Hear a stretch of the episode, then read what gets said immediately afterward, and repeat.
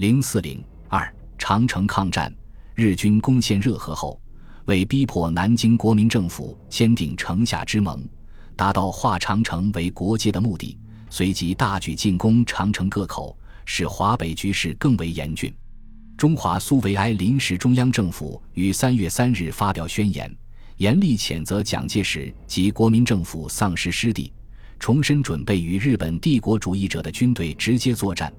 表示愿意在一月十七日所宣示的三个条件下，与一切真心抗日的军队订立作战协定。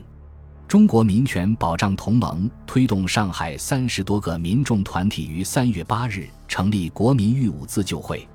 宋庆龄在成立大会上演说，谴责政府对日妥协投降，要求派全国百分之八十以上的军队北上抗日，释放一切政治犯，武装民众，恢复民权。停止进攻苏区，号召形成武装人民抵抗日本及其他帝国主义的民族革命战争。三月九日，热河省朝阳、陵南民众以连村自治委员会名义通电全国，表示力谋自卫、誓死抗战。同时，上海商人救国协会致国民政府各委员代电，要求政府明令对日作战。中国共产党和全国民众的抗日救国呼声，激发了国民党军官兵的爱国热情。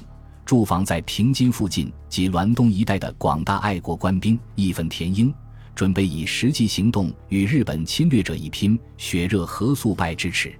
蒋介石面对热河防卫战的惨败和日本侵略者的肆无忌惮，在强烈的舆论压力下，也感到如再不认真对付。不为世界之大，无无人立足容身之地，且为千秋万世后民族之罪人也。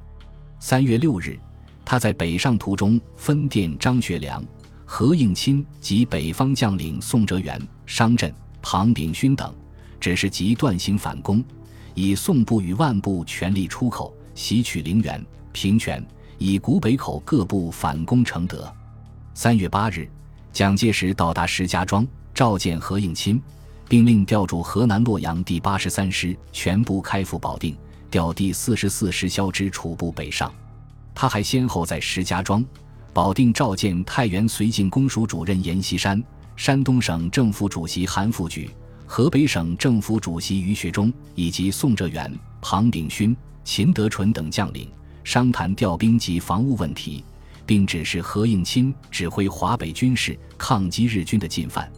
于是，中日双方在长城各口及平舆大道以北地区进行了一次大战役，事役从三月五日至五月二十五日进行了八十余日。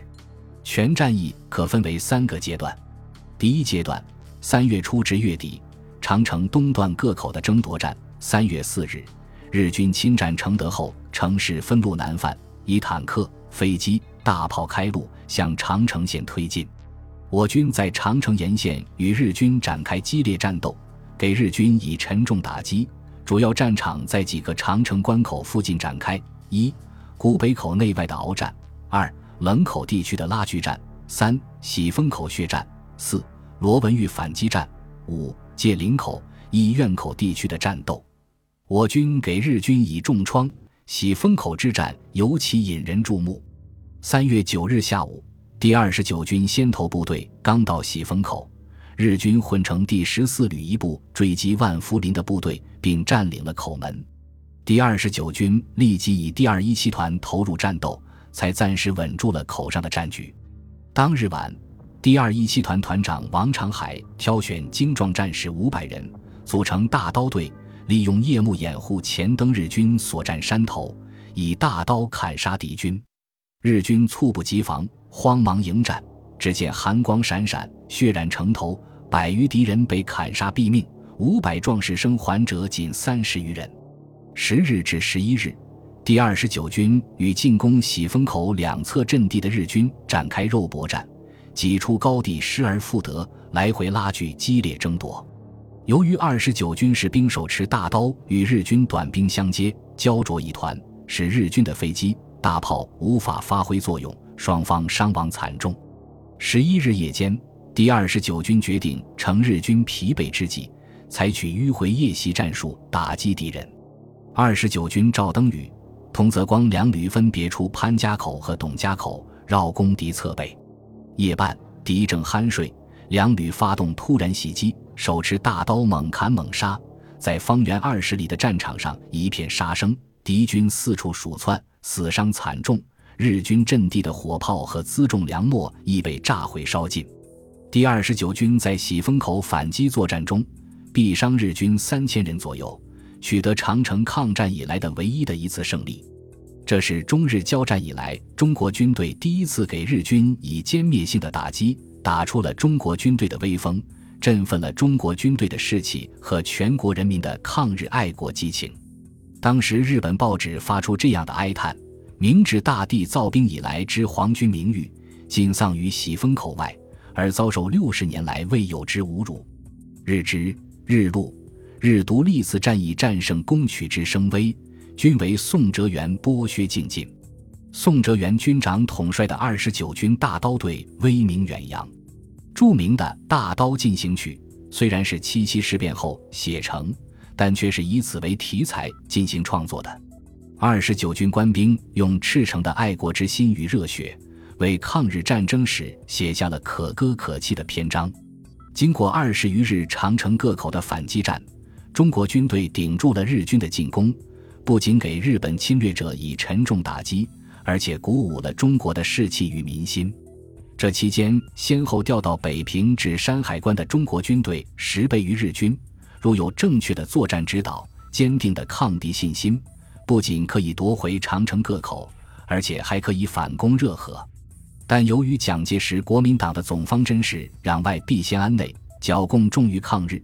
把长城抗战只不过是当作应付舆论、争取和谈妥协的权宜之计。直到三月底，不仅未采取发展胜利的措施，相反，蒋介石和汪精卫在南京会商后，开始筹划对日谈判，因而导致长城战局向不利方面转化。第二阶段，三月底至五月初，长城东段南侧的作战，日军在长城沿线受挫后，改变战术。在长城东段南侧的滦东和南天门交替发动进攻，威胁中国守军的侧背，同时配合板垣征四郎在平津地区的策反工作。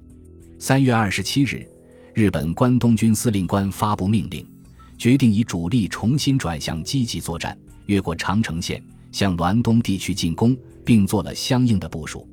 三月三十一日凌晨四时。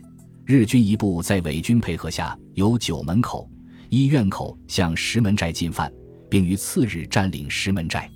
守军合助国部退守海洋、秦皇岛。四月九日，日军第六师团主力在混成第十四、第三十三旅团各一部配合下，连续猛攻冷口。至十一日，商镇部防线被突破，全军退至滦河西岸。日军向纵深发展。占领建昌营和迁安，威胁滦河西岸守军阵地侧背；主力则绕到喜峰口后面，对防守喜峰口的宋哲元军形成前后夹击的态势。宋哲元部和界岭口的第五十三军之杨正之部，以及和柱国部和王以哲部，均先后奉命向滦西撤退。日军跟踪追击，至十七日全部占领了滦东地区。日军越过长城后。英国政府向日本政府提出警告，日本天皇唯恐引起国际纠纷，遂命令日军自四月二十一日逐次回长城一线。但日军一刻也没有停止军事侵略活动，在日军第六师团等部奉命撤回滦东的同时，日军第八师团却于四月二十日攻占南天门左侧制高点八道楼子。中国守军第二师曾组织几次反攻，均未奏效。二十三日至二十五日，日军利用八道楼子看制的有利条件，以陆空协同向南天门阵地中央据点四二一高地数次发动猛攻，均被第二师击退。由于连日苦战，第二师伤亡严重，其防御阵地由第八十三师接替。二十六日拂晓，日军在飞机、大炮支援下，继续向四二一主阵地猛攻。第八十三师战至下午。因伤亡过大，遂将该主阵地放弃。二十八日午时，日军乘势在向南天门右侧高地进攻。第八十三师激战近日后，即奉命向新开岭转移，南天门乃被日军占领。南天门之战及在此之前的古北口之战，是长城抗战中作战的时间最长、战事最剧烈的战场。参加作战的中央军徐廷瑶第十七军所属之关林指第二十五师、黄杰第二师、刘戡第八十三师的广大官兵，以民族大义为重，表达了全国人民抗击日本侵略者的意愿，在古北口、南天门、石匣镇一线同日军进行了顽强的战斗。再次显示了中国军队的爱国热情和守土卫国、抵抗外侮的能力。在日军第八师团进攻南天门的同时，日军还纠集伪军刘桂堂、李寿山、崔新武等部万余人进犯察东多伦。守军骑兵第一军赵承寿部被迫于四月二十八日退往沽源。在此期间，国民政府对日作战甚为消极。三月二十四日。蒋介石在北平对华北高级将领说：“要以现有的兵力竭力抵抗，不能希望增加援军。”四月二十六日，何应钦召开北平军分会会议，讨论滦东日军撤走后的防务，决定不轻易推进，并决定整治河北省境内的义勇军，实际上是要取消义勇军，限制人民的抗日活动。从四月下旬开始的滦东战场上相对平静局面。维持到五月初，发生了突然变化。由于板垣在华北策反失败，日军决定迅速扩大战火，以武力破河。本集播放完毕，感谢您的收听，喜欢请订阅加关注，主页有更多精彩内容。